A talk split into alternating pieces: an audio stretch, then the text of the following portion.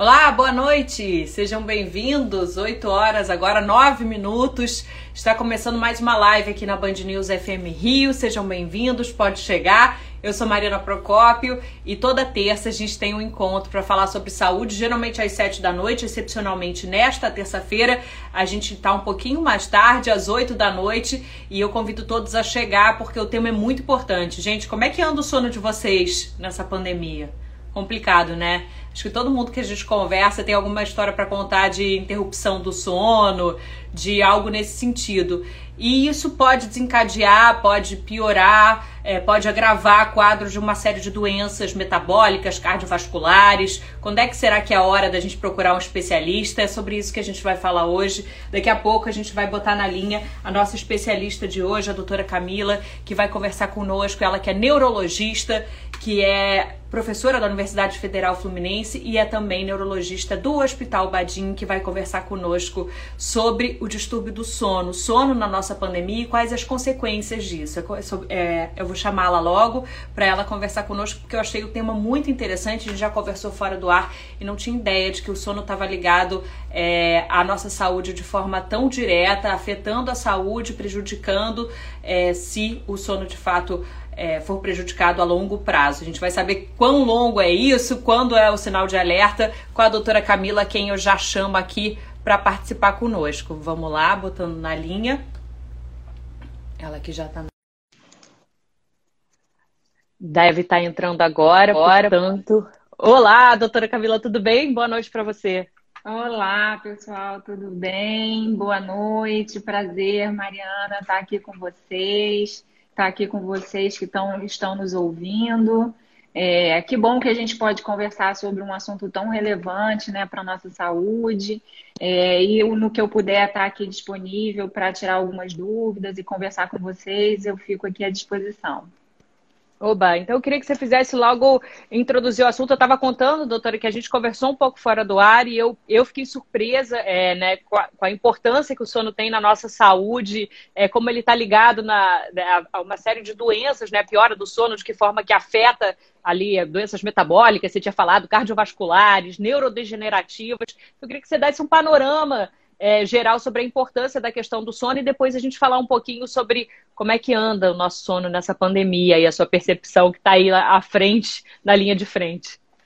Sim, eu separei aqui algumas estatísticas, Mariana, se você me permite, eu vou começar claro falando de uma pesquisa que saiu é, em 2019 da Associação Brasileira do Sono sobre como os brasileiros estão dormindo, né? Então, assim, é, eles identificaram que o brasileiro está dormindo em média 6,4 horas por noite, quando na, na realidade a média global deveria ser aí entre 7 a 9 horas, né? Um intervalo mais ou menos de 8 horas seria o ideal quando na realidade a gente diminuiu e vem diminuindo gradativamente esse tempo de número de horas dormidas, né? Então, assim. É pouco gente... esse 6,4, doutora Camila? É suficiente para o descanso é... ou não? Não, não é suficiente para o descanso, não é suficiente para ter um sono reparador, né? Aquele sono que a gente acorda e se sente vi, vi, com vigor, né? Com, é, com vontade de começar o dia. Então, em geral, essa média menor do que é, oito horas já seria um tempo bem reduzido, isso contando que seria uma média, né? Então, algumas pessoas devem dormir aí cinco horas, quatro horas e meia, quando outros devem dormir um pouco além disso, né? Então, falando. É, a Helena, só te interrompendo, a Helena comentou aqui com a gente, diz ela, durmo quatro horas e fico feliz. Pode ser suficiente é. quatro horas para Helena. Isso é varia de pessoa para pessoa ou ainda assim? Varia, varia sim. É. A gente tem uma definição do dormidor longo e do dormidor curto, né? Porque assim, a gente tem uma média da distribuição normal dos, das pessoas, de uma média que o sono reparador em geral é de 8 horas. Mas para algumas pessoas, o sono é reparador com 4 horas, para outras pessoas, o sono é reparador com 10 horas. Então, assim, a média dos indivíduos, a curva de normalidade, em geral, 8 horas de sono seria suficiente para você ter uma noite reparadora, um sono reparador. Então, assim, falando das estatísticas, né, no Brasil, em 2019, 35% dos pacientes sofrem de insônia crônica. Então, insônia crônica é aquele paciente que tem dificuldade para dormir mais de três vezes por semana ao longo de três meses. Então, imagina, 3, 35% da população brasileira tem esse, uhum. tem esse diagnóstico de insônia crônica. 60% acham que não dormem como deveriam dormir. Por uma série de motivos que a gente vai discutir. 10%, apenas 10% dos, dos entrevistados responderam que têm noites reparadoras, ou seja, que acordam revigorados. 60% referiram sonolência excessiva diurna. Aquela sensação de fadiga, de sonolência durante o dia, que você não produz, que você não consegue se concentrar, que você tem distúrbio da memória. Então, isso seria sonolência excessiva diurna. E que 70% da população tem pelo menos um despertar noturno pelo menos um despertar noturno. Muitas vezes, alguns pacientes têm até mais que isso, né? Dois, três, quatro. Então, é, são dados alarmantes, né? Já que o sono tem um impacto muito grande na nossa qualidade de vida, né?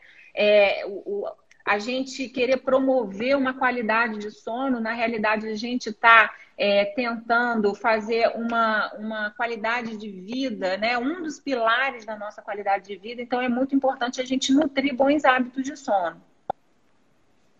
Perfeito. Olha, tem muita gente comentando, eu estou acompanhando aqui, muita gente comentando, falar, a Lu tinha falado para a gente que tem a Ju, que tem sonolência diurna, que foi o que você comentou. Muito interessante os dados que você trouxe e, e a repercussão, acho que todo mundo se identificou com pelo menos algum ou alguns deles que você trouxe, doutor. E, e de que forma que é, esses dados, que já são preocupantes pelo que você falou, né? Nós brasileiros, então, não do né, é, não estamos dormindo tão bem, segundo essa pesquisa, esses é, dados. É, isso, isso, é uma tendência Fala, mundial, né? Na realidade, é. existem esses dados no Brasil, assim como existem em vários países, principalmente ocidentais. Então, é uma tendência mundial que as pessoas estão dormindo cada vez menos por uma série de motivos, né? Porque vivemos num ambiente urbano, com muita poluição auditiva, com o uso cada vez mais frequente, número de horas de telas, né? Computador, telefone, televisão. Então, tudo isso atrapalha o nosso slowdown, né? Para a gente conseguir pegar no sono. E nesse período que a gente está vivendo, enfim, que tem afetado tudo, é, um ano já de pandemia. É, houve alguma mudança nesse sentido? Houve demais. Assim, é, no consultório a gente tem recebido muita queixa dos pacientes em relação ao sono, né? Principalmente a insônia inicial, que é aquela característica do, do paciente ansioso, né? Às vezes até do paciente também com depressão maior. Então a gente sabe que a pandemia, como trouxe uma incerteza e uma insegurança muito grande em relação a vários aspectos, os pacientes têm tido é, muitas, é, muitas doenças e acometimentos do ponto de vista psicológico, né? Então, alguns pacientes sofrendo de transtorno de ansiedade, transtorno depressivo, transtorno misto, e todas essas situações que eu mencionei podem causar insônia.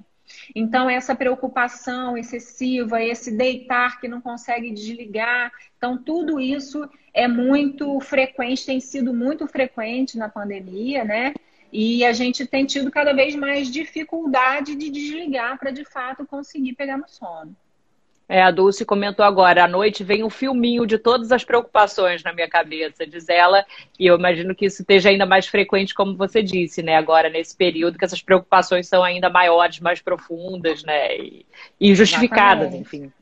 Né? E aqui Mas a Juliana está é que... comentando que ela está é. aceleradíssima, né? Como é que faz para desligar? Na realidade, assim, muitas pessoas, isso é uma também uma tendência mundial, a gente ter essa síndrome do pensamento acelerado, né? A gente faz tantas funções ao longo do dia, muitas vezes elas são fragmentadas, né? De múltiplas tarefas, que quando a gente deita e chega no final do dia, para a gente fazer essa, esse processo de desaceleração é muito difícil. E se voluntariamente e conscientemente a gente não se é, programar para fazer essa desaceleração, para de fato conseguir ter uma noite de sono bem dormida, a gente simplesmente não consegue fazer. Então, isso é um esforço consciente individual de cada um para que a gente consiga, de fato, atingir a meta, enfim, de não ter distúrbios do sono. E esse esforço deve começar quanto tempo antes e o que, que ele deve incluir, doutora? Então, assim, a gente comenta muito da, da, chamada higiene do sono, né? Então, a higiene do sono, ela engloba múltiplos fatores comportamentais, ambientais, como, por exemplo, diminuir o consumo de cafeína e álcool no final do dia, da tarde, né, do dia. É, por exemplo, ter um ambiente tranquilo e calmo já no final da tarde para a noite, para a gente conseguir desacelerar. Não Você falou do uso das telas ali. Tem algum período que deve telas. ter?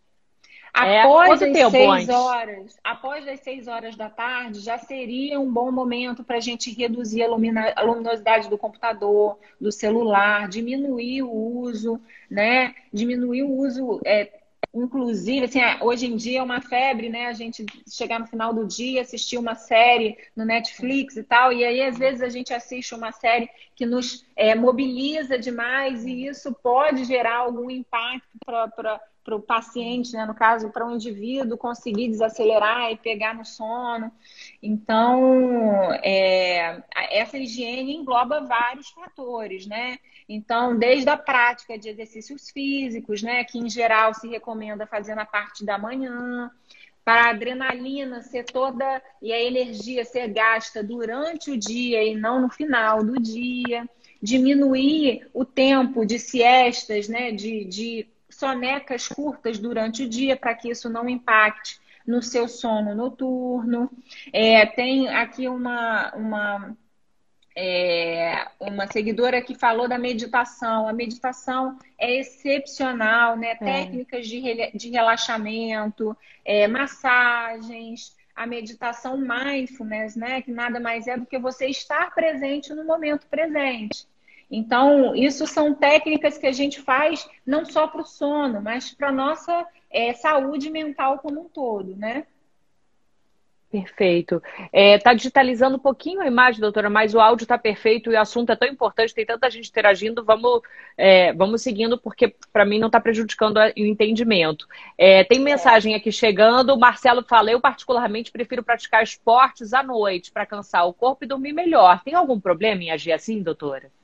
Sim, em geral, é, a prática do exercício físico de manhã, ela costuma regular melhor o sono do que quando feito na parte da noite. Mas, de novo, isso não é receita de bolo, né? As pessoas são indivíduos é, que são únicos, né? Para algumas pessoas vai funcionar fazer exercício à noite se a pessoa dorme bem e não tem nenhum impacto, impacto na qualidade do sono, tá tudo ok, né? Mas para aquele paciente que já tem uma dificuldade no adormecer, fazer exercício físico à noite, se isso tem um impacto do sono, eu recomendo até fazer um teste. Então, troca, faz de manhã para você ver como é que você fica ao longo do dia.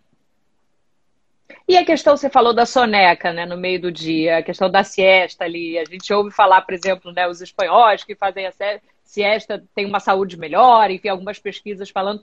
E atrapalha o, o, aqueles 20 minutinhos que, para quem pode, tem esse luxo ali de tirar no meio do dia, ou não? É, Olha, é bom? Para quem já tem esse hábito e não tem dificuldade de adormecer no final do dia, né, para dormir à noite, ok, beleza. Mas para aquele paciente que tem insônia inicial e que não consegue pegar no sono, adormecer com facilidade, a gente recomenda tirar essa siesta, porque muitas vezes não são aquela siestazinha de 20 minutos, né? O, o, a pessoa acaba dormindo uma, duas, Apaga. às vezes é. três horas, e aí já acorda meio confuso, e isso prejudica todo o ciclo circadiano, que é esse ciclo em que a gente fica acordado de dia e que a gente dorme à noite. Não é à toa que isso acontece, né? Todo, existe toda uma liberação de hormônio, de neurotransmissor para que isso aconteça.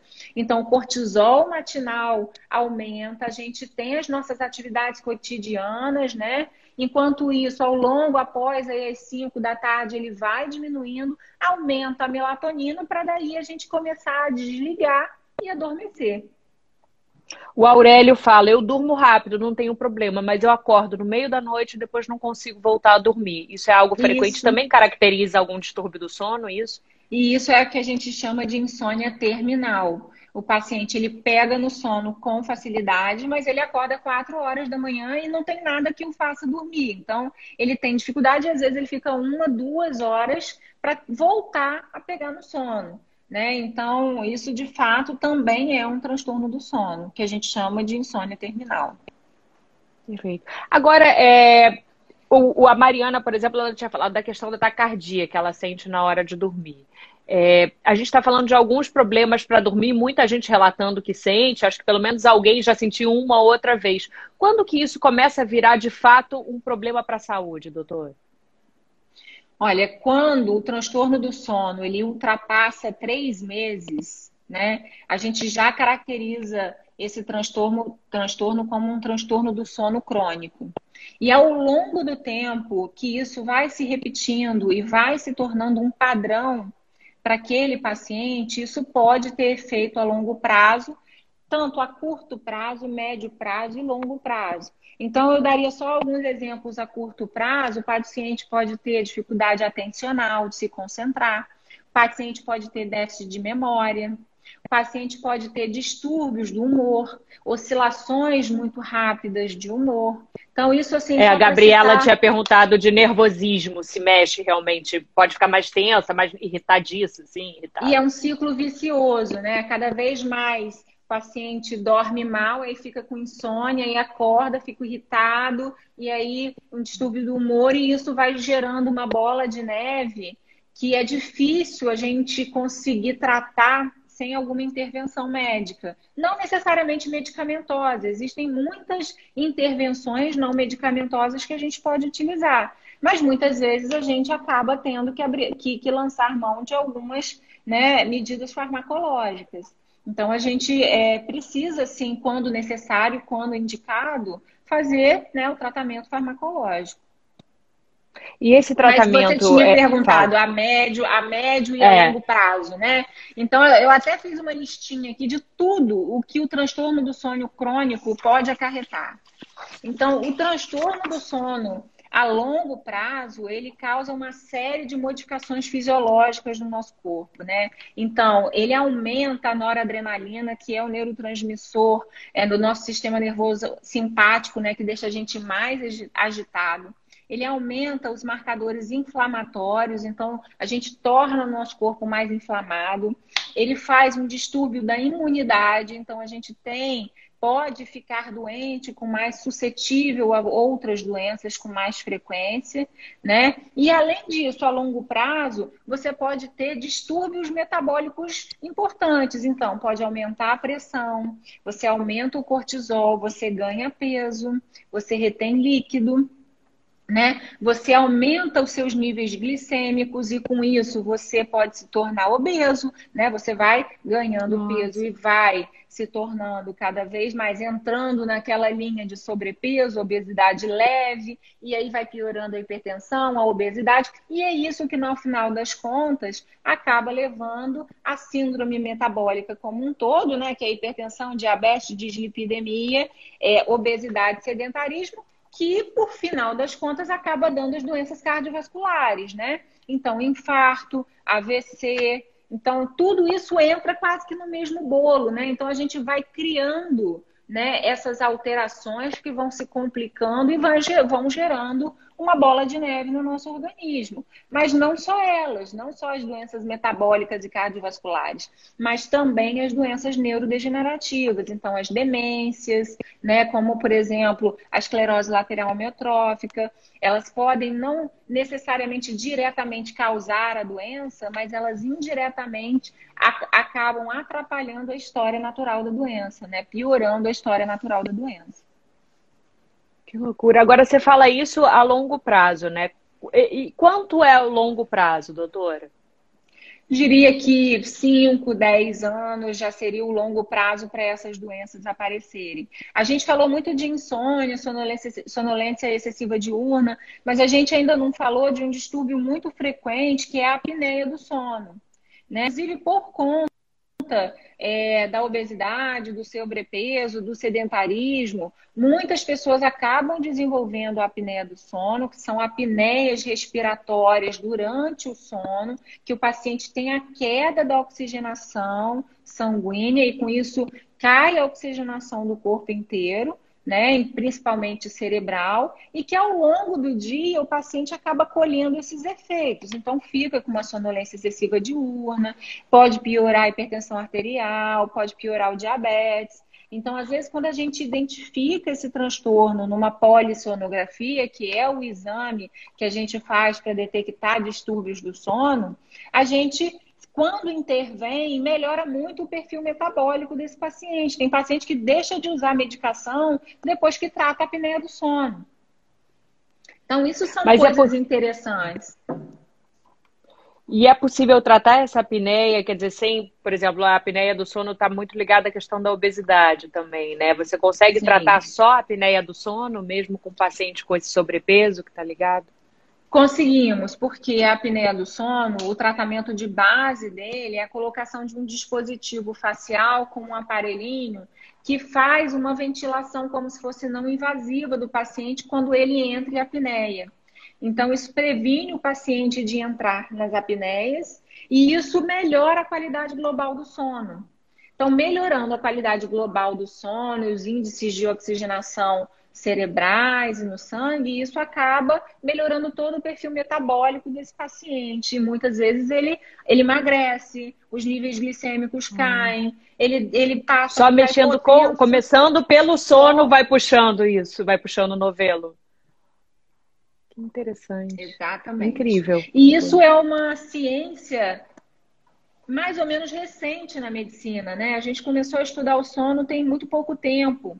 Então, quando a gente começou a fazer pesquisa científica no sono, que a gente foi isolando né, o sono como uma variável que impacta muito em praticamente todas as doenças, a gente foi entendendo que o sono é fundamental e que ao longo do tempo a gente foi dando menos importância, vivendo uma vida cada vez mais urbana, agitada, com muitas demandas, e o sono foi ficando cada vez mais distante, e agora a gente está entendendo que não, que o sono é um grande pilar da nossa qualidade de vida. É verdade. A Simone escreve aqui informações muito importantes para quem é diabético. Isso Exatamente. também afeta, por exemplo, alguém que tem a questão da insulina, de, de, de, é, né, de regular o nível de glicemia. O sono ajuda?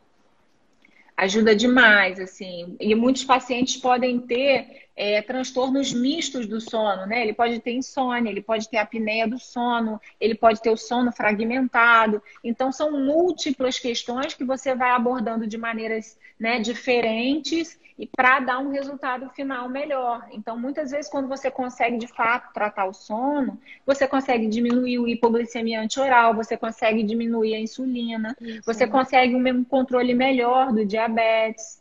Então, e além disso, se você controla o diabetes, você controla melhor né, as complicações do diabetes. Então, as doenças cardiovasculares, uhum. o pé diabético, e aí todo aquela, aquele ciclo vicioso que a gente conversou.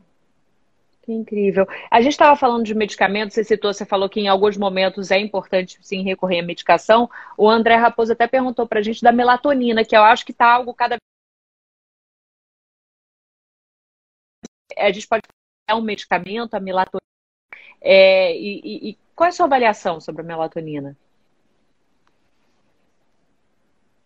A melatonina é uma medicação que foi recentemente liberada aqui no Brasil. Ela já está em uso há vários anos, assim, na, na, na União Europeia, né, e na, na América do Norte, mas foi liberada recentemente aqui.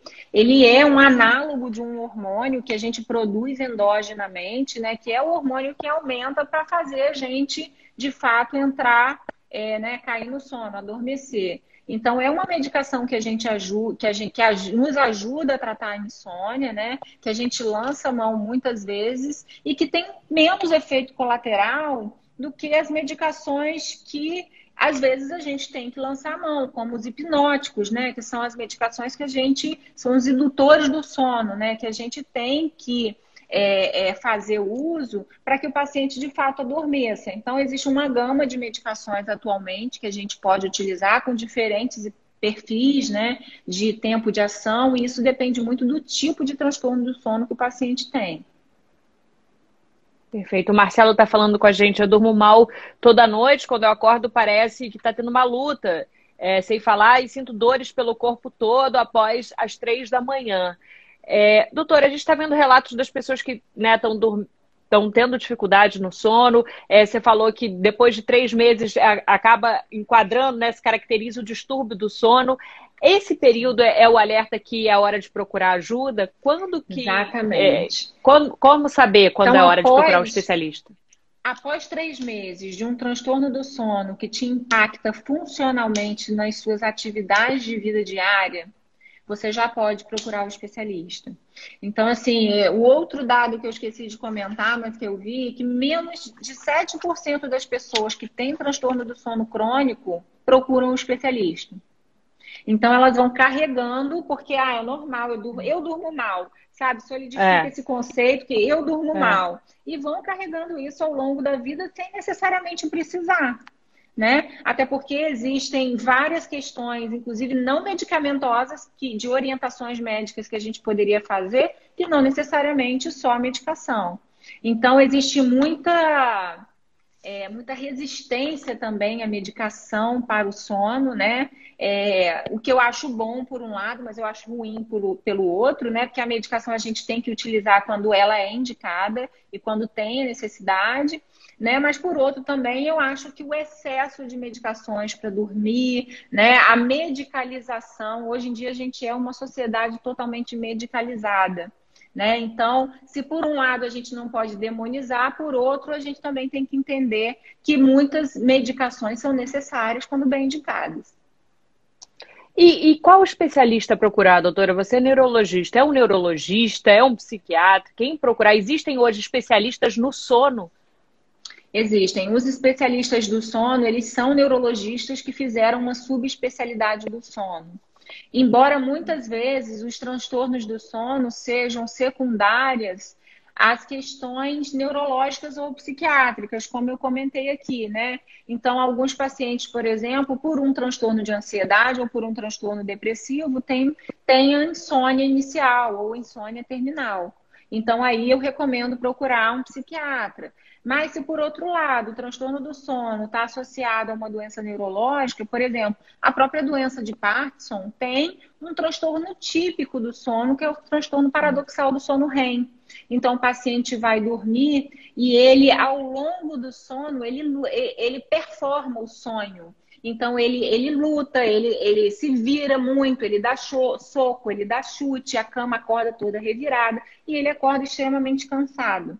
Então, isso chama transtorno paradoxal do sono REM. E isso começa a acontecer, às vezes, 20 anos antes dos sintomas motores da doença de Parkinson, do tremor, das alterações de marcha. Então, o curioso hum. é que muitas alterações do sono também podem ser um sinal de alerta para uma doença neurodegenerativa. Nossa, que incrível. E como saber que, que, que que de repente essa sensação, não sei, você teve uma luta, enfim, algo que você acha estranho, mas você fala, ah, eu sou assim, pode indicar lá na frente é, alguma doença, enfim, é, como saber quando há algo de fato de errado, digamos assim? Então, assim, muitas vezes é o parceiro que relata. Tomei um soco, tomei uma pernada, bagunça muito a cama, gritou, levantou durante a noite e gritou, né? É, são, são, na realidade, são os parceiros que comentam isso. E aí, eu, em geral, como assim, o sono REM é o sono que a gente consegue fazer uma atonia muscular, ou seja, a gente consegue relaxar a musculatura, o que acontece? É, essa, o transtorno paradoxal do sono REM é que ao invés de ele relaxar, ele luta durante o sono, ele tem atividade Tensiona. muscular. Então, o paciente acorda muitas vezes com dor muscular, às vezes com hematoma, às vezes caiu da cama. Né? Às vezes caiu da cama. Então, é importante buscar ajuda médica, né? Do neurologista ou do, é, ou do especialista do sono para um, um exame mais minucioso. A Gabriela já mandou duas vezes a pergunta, vou fazer porque ela tá ansiosa aí, tá chegando a hora de dormir. Pergunta ela: e um filme, doutora? Pode ajudar? A gente bota um filminho light ali, mas a gente falou ao mesmo tempo sobre a questão das telas que atrapalha, dá uma ligada. Como fica, por exemplo? Ajuda ou atrapalha?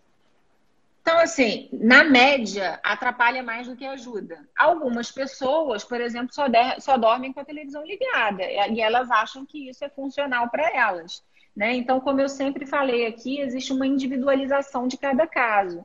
Se para aquele paciente dormir com a televisão ligada está tudo bem e ele dorme bem, ok. Agora, para o paciente que já tem insônia, né, assiste televisão, fica mais excitado ainda e acaba piorando o distúrbio do sono, aí eu já indicaria assistir o filme numa outra hora do dia, né? Seria o mais indicado.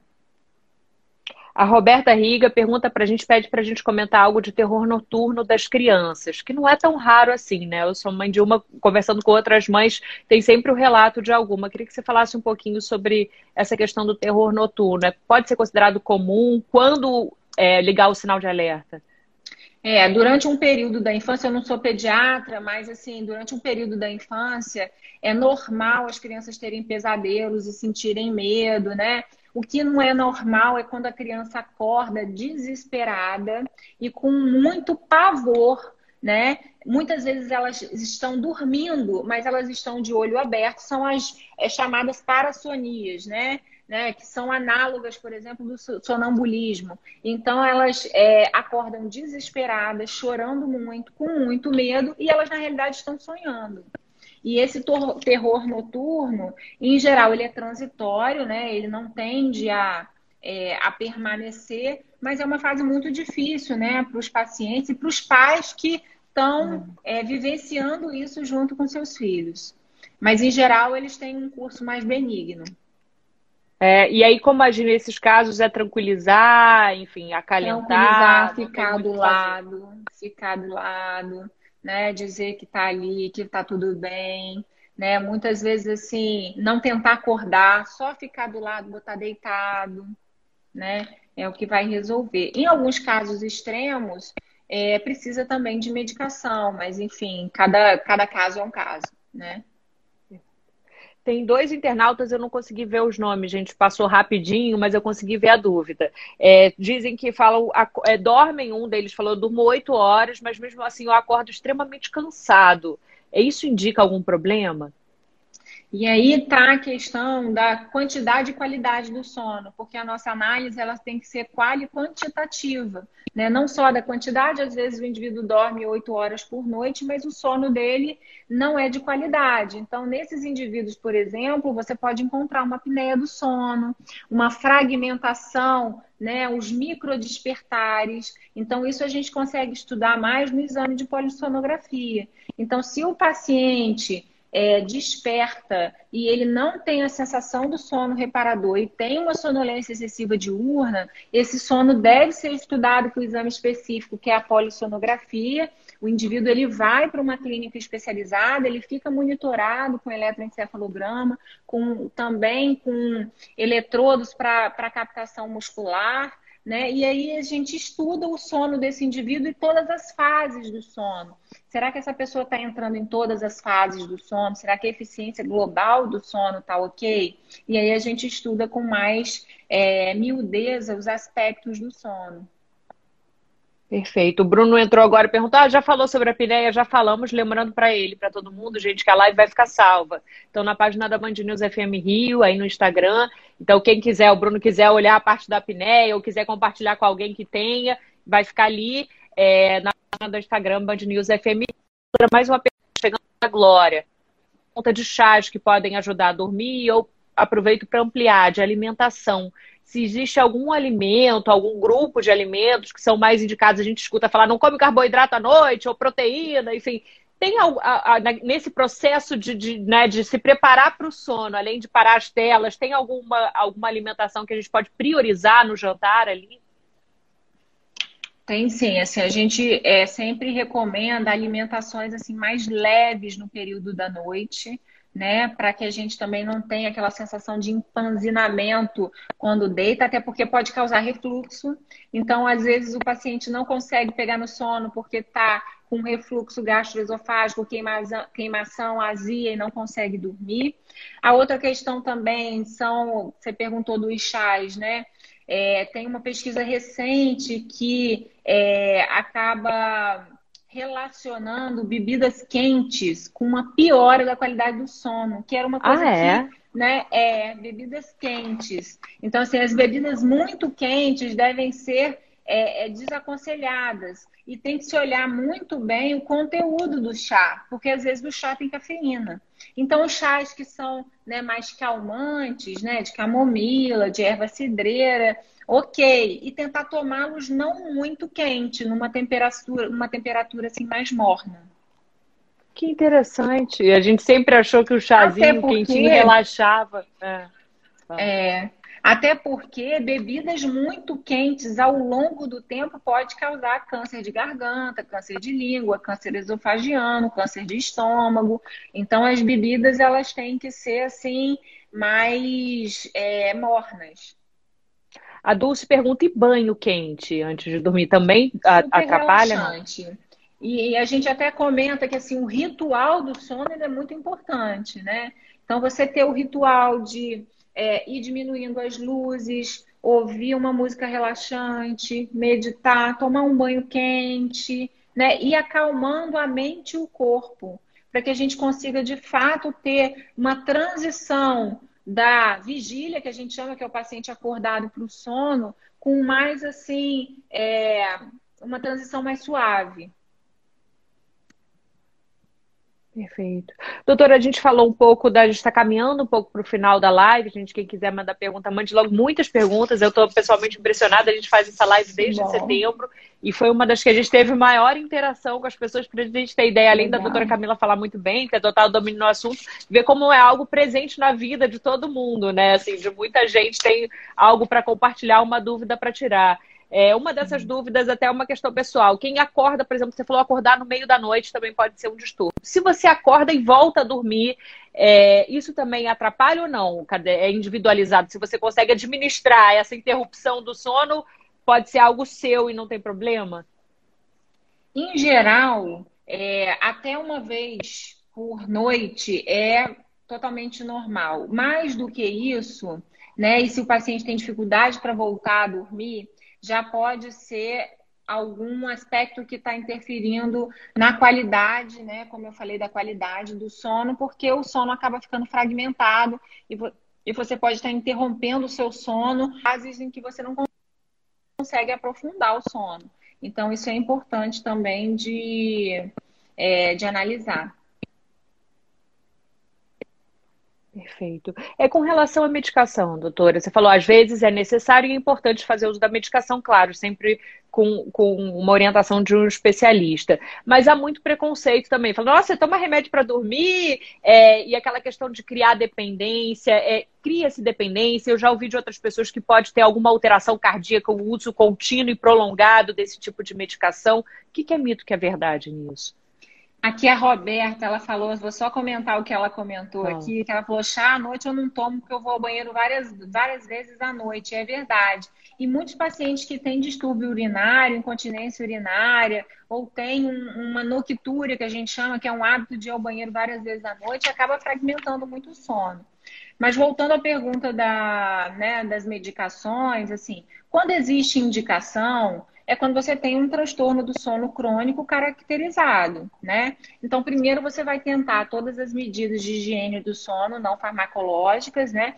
Lembrando que a gente sempre tem que tratar o problema, não só olhar o problema, a gente tem que olhar a parte global do indivíduo. Será que ele está fazendo exercício físico? Será que ele. Como é que está a saúde mental dele? Como é que estão tá as relações de trabalho, social? Como é que ele, ele é um trabalhador noturno? Isso também interfere, né? Um dia eu durmo em casa, um dia eu durmo no plantão. Eu faço coberturas à noite. Então, tudo isso interfere. Então, conhecer o paciente como um todo é fundamental para você entender e prescrever e orientar o paciente de acordo com a realidade dele, né?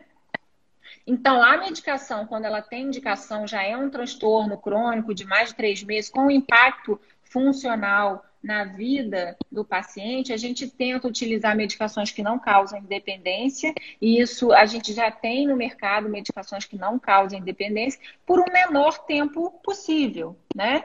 Então a gente sempre tenta introduzir a medicação, organizar né, o, o estilo de vida do paciente para que ele funcione melhor e depois, com calma, e tirando a medicação. Se ainda assim o paciente precisar fazer uso, a gente sempre vai pesar risco-benefício.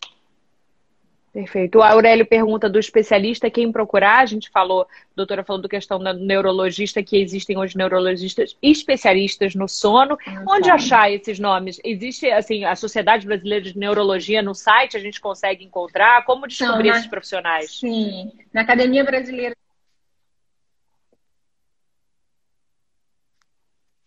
essas, essa especialidade. Ô, doutora, falhou um pouquinho o áudio. Se puder repetir, para mim ficou um pouquinho falhado essa na Academia Brasileira e aí sumiu um pouquinho. Fala. Sim, vocês estão me ouvindo bem?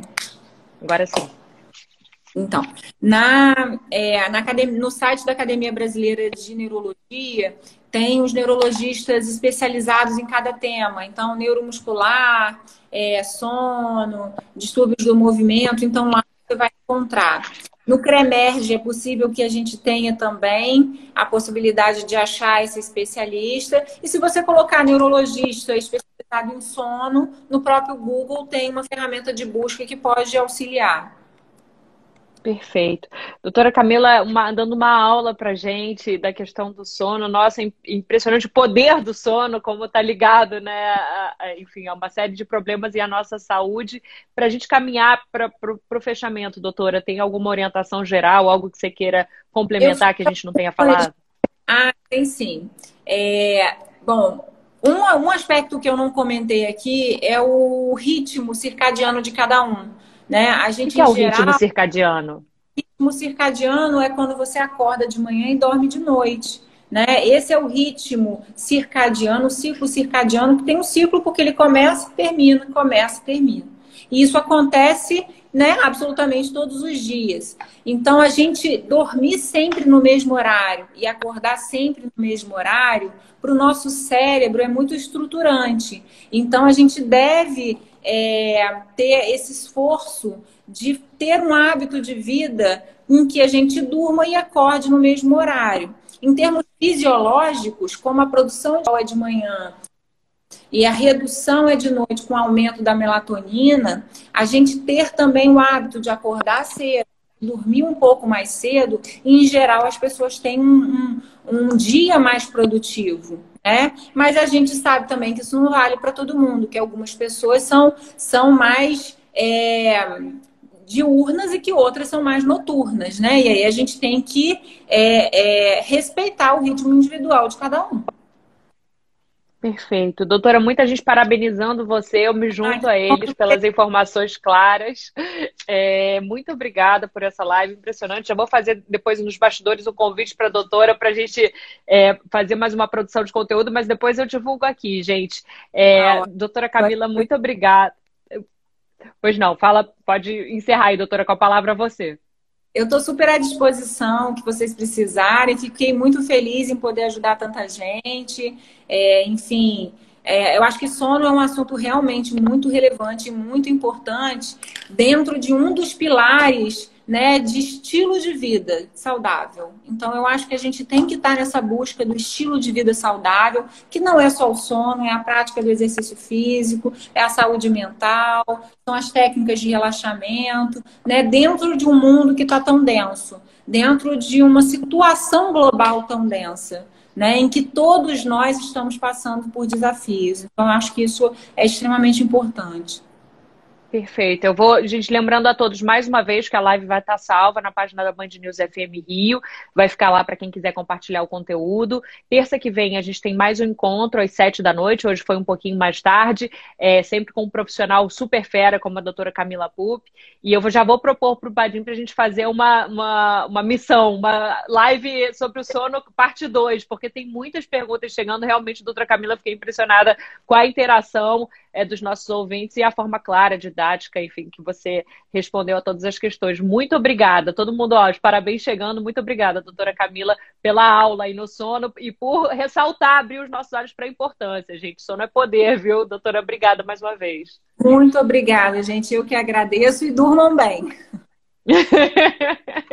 Obrigada. Boa noite, doutora. Boa noite, gente. Obrigada.